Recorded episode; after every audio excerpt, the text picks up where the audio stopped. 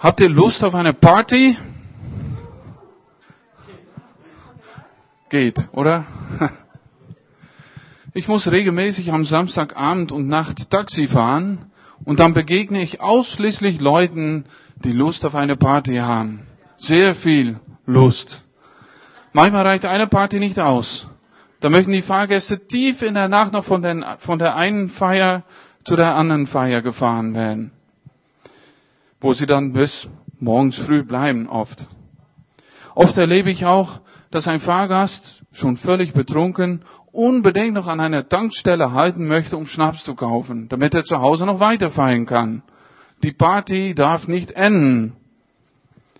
Und neulich stand ich hier vor der Scotsman, eine Kneipe in der Innenstadt, und habe auf jemanden gewartet. Und da habe ich so beobachtet, da kam ein Mann raus, kotzte sein Bier aus, war mitten auf der Straße, drehte sich um, ging wieder rein, um weiter zu feiern. Party!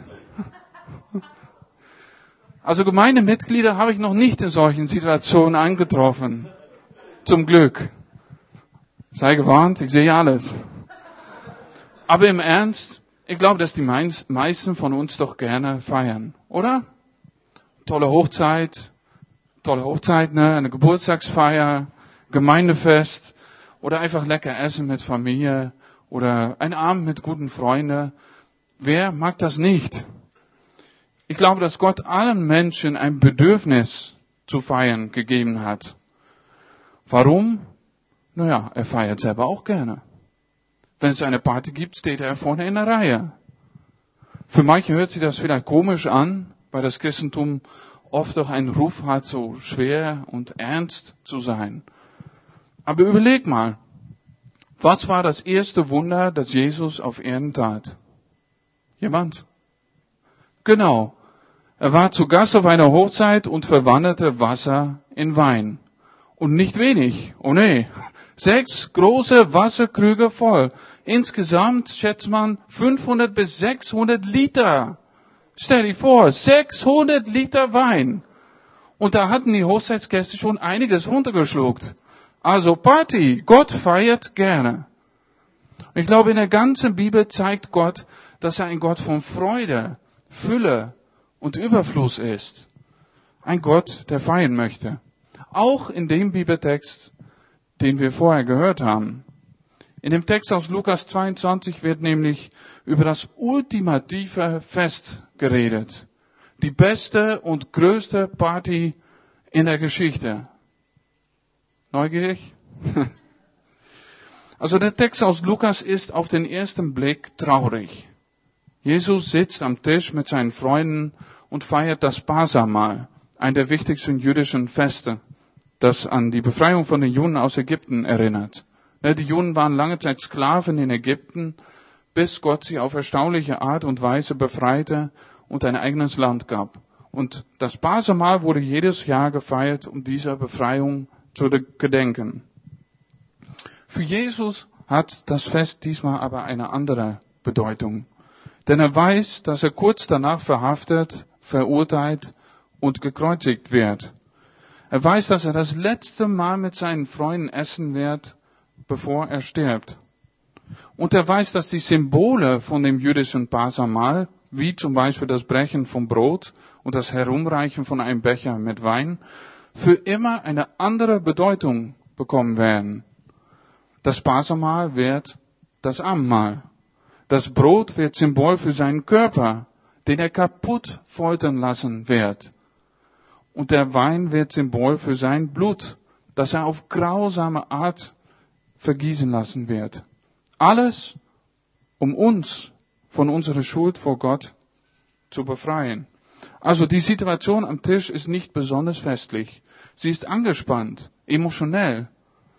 Trotzdem sagt Jesus, ich habe mich sehr danach gesehnt, dieses Passamal mit euch zu essen. Jesus steht kurz vor unmenschlichem Leiden, aber er spricht Worte von Liebe. Er sehnt sich nach seinen Freunden. Er liebt seine Freunde. Und all das Leid, das er kurz danach ertragen wird, erträgt er aus Liebe für sie. Und er blickt voraus. Nur kurz, aber in meinen Augen sehr eindringlich. Er sagt, das sage ich euch, ich werde das Pasama so lange nicht mehr essen, bis es im Reich Gottes in Vollendung gefeiert wird. Er sehnt sich nach einem Fest in der Zukunft, den ultimativen Pasamahl, könnte man sagen. Obwohl er jetzt leiden muss, weiß er, dass das Ziel ein riesiges Fest ist, die beste und größte Party in der Geschichte. Was ist denn dieses ultimative Pasamahl? Ganz einfach gesagt, nachdem er starb, stand Jesus wieder auf und fuhr in den Himmel. Da ist er jetzt. Aber eines Tages wird er zurückkommen und mit allen seinen Freunden ein Mega-Fest veranstalten. Dann wird das Pasama in Vollendung gefeiert. Das heißt, mit allen, die das Opfer von Jesus am Kreuz als Rettung für ihr Leben angenommen haben. Alle, die glauben, dass Jesus für ihre Schuld gestorben und auferstanden ist, sind dabei. Und sie gedenken gemeinsam in einem Fest, das so groß und fröhlich wie eine Hochzeit ist, dass Jesus sie befreit hat. Das Fest ist ein Neuanfang für die Menschheit, die Eröffnung von einer neuen Welt, wo alle mit Gott leben und wo alles gut ist. Es gibt viele Stellen in der Bibel, wo dieses Fest schon angekündigt wird. Im Neuen, aber auch im Alten Testament. Wunderbar finde ich Jesaja 25. Da steht, der Herr wird allen Völkern auf dem Berg Zion ein üppiges Festmahl bereiten. Hört sich fast an, als ob er selber in der Küche steht und er bereitet das vor für uns. Ein üppiges Festmahl. Es wird erlesene Weine und würzige Speisen geben. Man trinkt gut gelagerte alte Weine. Und dann vernichtet Gott auf dem Zion den Trauerschleier, der allen Völkern das Gesicht verhüllt. Er entfernt das Tuch, das sie alle bedeckt. Gott, der Herr, wird den Tod für immer vernichten und die Tränen von allen Gesichtern abwischen. Also das Fest ist die Eröffnung von einer neuen Welt. Auch Johannes spricht in Offenbarung 19 mit großen, beeindruckenden Worten über dieses Fest. Er schreibt oder beschreibt, dann hörte ich etwas, das so gewaltig klang wie die Stimmen einer großen Schar. Es klang wie das Dosen von Wassermassen und wie das Grollen von heftigem Donner. Und sie riefen, Halleluja! Gott, unser Herr, der Allmächtige, ist König geworden. Wir wollen uns freuen und jubeln und ihm Ehre erweisen, denn die Hochzeit des Lammes steht bevor. So das Lamm ist Jesus. Die Hochzeit von Jesus, das große Fest von Jesus steht bevor. Jetzt habe ich zwei Fragen für dich. Bist du zu dieser Party eingeladen? Und wenn ja, bist du gut vorbereitet? Tja, bist du eingeladen? Darüber brauchst du nicht lange nachzudenken. Ja, du bist eingeladen. Jesus sehnt sich nach dir. So wie er sich damals danach sehnte, mit seinen Freunden das Pasama zu feiern, so sehnt er sich jetzt danach, mit dir das ultimative Pasama zu feiern. Ne, Gottes Liebe kann manchmal abstrakt rüberkommen. Ne? Es gibt einen Gott, er liebt mich, okay. Wie muss ich mir das vorstellen? Wie muss ich das verstehen? Das Wort Sehnsucht macht es irgendwie viel persönlicher, finde ich. Sehnsucht ist ein starkes Gefühl, wie Leif schon sagte. Überhaupt nicht abstrakt oder distanziert, aber sehr nah und sehr im Bauch. Du kannst es spüren. Auf diese Art sehnt sich Jesus nach dir. Er kennt dich und möchte unglaublich gerne, dass du auch dabei bist. Vielleicht hast du mal eine Party erlebt, erlebt, wo du das Gefühl hattest, dass du nur eingeladen wurdest, weil der Gastgeber höflich sein wollte oder sich dazu verpflichtet fühlte. So ist das nicht bei Jesus. Er sagt ganz bewusst und liebevoll zu dir, ich möchte, dass du dabei bist. Ich sehne mich nach dir. Ich habe lange überlegt, warum Jesus sagt, ich werde das Pasema so lange nicht mehr essen, bis es im Reich Gottes in Vollendung gefeiert wird. Warum verzichtet Jesus jetzt darauf? Er könnte doch, so stelle ich mir vor, mit allen Gläubigen, die jetzt schon bei ihm im Himmel sind, regelmäßig Amma feiern, oder? Warum enthält er sich von Brot und Wein? Mein Gedanke ist, dass man in seinem Verzichten, in seiner Abstinenz eine offene Einladung für diese Welt sehen kann. Noch ist er nicht zurückgekommen. Noch hat er das große Fest nicht eröffnet. Er möchte warten, bis wirklich alle dabei sind, alle seine Freunde.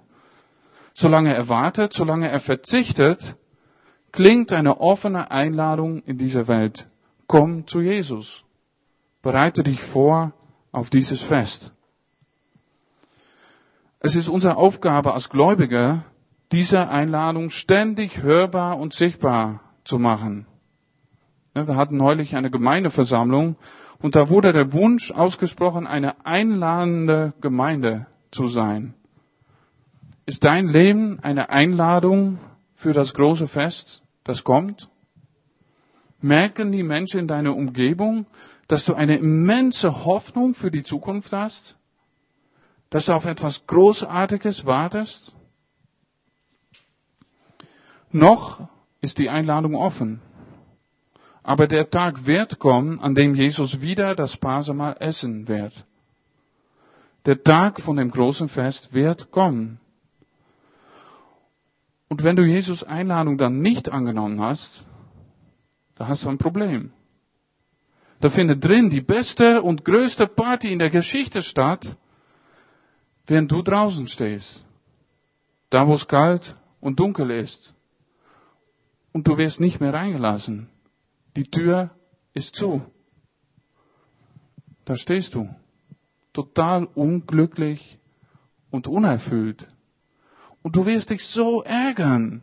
Warum hast du dich so doll angestrengt, um ein bisschen Glück auf Erden zu finden, während Jesus die ganze Zeit das größte Glück für dich bereithielt? Warum waren Geld und Besitz und Erfolg und Ansehen so wichtig für dich? Es hat dir nichts gebracht. Warum hast du dich dein ganzes Leben durch deine egoistischen Sehnsüchte führen lassen, während Jesus die ganze Zeit mit offenen Armen vor dir stand, sehne dich doch nach mir. Warum? Liebe Menschen, lass es nicht so weit kommen. Noch ist die Einladung offen. Nimm sie an. Wie nehme ich die Einladung an? Also das ist ganz einfach. Da musst du nicht viel machen. Du musst auf jeden Fall nichts vorzeigen. Kein Führungszeugnis, dass du toll gelebt hast oder irgend so etwas. Glaube an Jesus. Das ist alles. Das Pasema zeigt, dass alles Gnade ist. Jesus ist uns durch Jesus, Gott ist uns durch Jesus Opfer am Kreuz gnädig. Durch sein Opfer hat er die Sünde aufgehoben, sagt Hebräer 9. So einfach ist es. Da kannst du nichts hinzufügen, du kannst es nur annehmen, glauben. Bist du damit aber auch gut vorbereitet auf das Fest? Naja, es kann ja sein, dass du die Einladung annimmst, dass du gläubig wärst, aber dass du dich danach nie mehr so wirklich mit der großen Party, die kommt, beschäftigst. Ne, du denkst vielleicht, ach, das ist für später. Jetzt bin ich beschäftigt mit meinem Leben hier auf Erden. Sehr schade, wenn du so denkst. Jesus erzählte viele Gleichnisse über seine Wiederkunft und immer wieder war seine Botschaft, seid wachsam. Oder positiver formuliert, sehne dich danach. So wie Jesus sich nach dir sehnt, so sollst du dich doch auch nach Jesus sehnen, dass er wiederkommt, dass du bei ihm bist. Nochmal Hebräer 9. Wenn Jesus das zweite Mal erscheint, geht es nicht noch einmal um die Sünde. Das geschieht vielmehr, um alle zu retten, die auf ihn warten.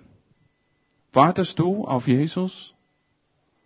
Um diese einfache Frage dreht es sich. Wartest du auf Jesus? Spielt die Erwartung, dass er wiederkommt, dass es ein großes Fest geben wird, dass es eine neue Welt gibt, spielt die Erwartung eine Rolle in deinem Leben? Stell dir vor, eines Tages wirst du mit Jesus und mit vielen anderen Gläubigen am Tisch sitzen und ein herrliches Fest feiern. Eines Tages wirst du bei Jesus sein. Du wirst ihn sehen. Das ist doch eine unglaubliche Voraussicht. Da würde man doch spontan mit Vincent Weiss singen, ich kann es kaum erwarten, kann unsere Zukunft schon sehen. Spürst du diese Sehnsucht? Wir können doch nur eine einladende Gemeinde und einladende Christen sein, wenn in uns eine lebendige Sehnsucht nach unserem Herrn und unserer Zukunft mit ihm sichtbar ist. Spürst du diese Sehnsucht nicht? Untersuche da mal, womit das zu tun haben könnte. Ich bin davon überzeugt, dass du, wenn du Jesus Sehnsucht nach dir immer mehr zu dir durchdringen lässt, auch selber immer mehr Sehnsucht nach Jesus spüren wirst. Du wirst immer stärker hoffen und beten, dass er wiederkommt, dass du bei ihm sein kannst. Der große Missionar Paulus war komplett verknallt in Jesus. Und in seinem Brief an die Philipper macht er einen der meist extremen Aussagen aus der Bibel. Er seufzt, ich wünschte, ich könnte sterben und bei Christus sein. Also der war nicht suizidgefährdet oder so. Der hatte einfach so eine Sehnsucht nach Jesus. Er konnte kaum warten. Ich wünschte, ich könnte sterben und bei Christus sein. Ich wünsche dir, dass deine Sehnsucht nach Jesus so stark wird. So stark, dass sogar der Tod dir nichts mehr ausmacht. Denn nur eine Sache zählt. Bei Christus sein. Amen.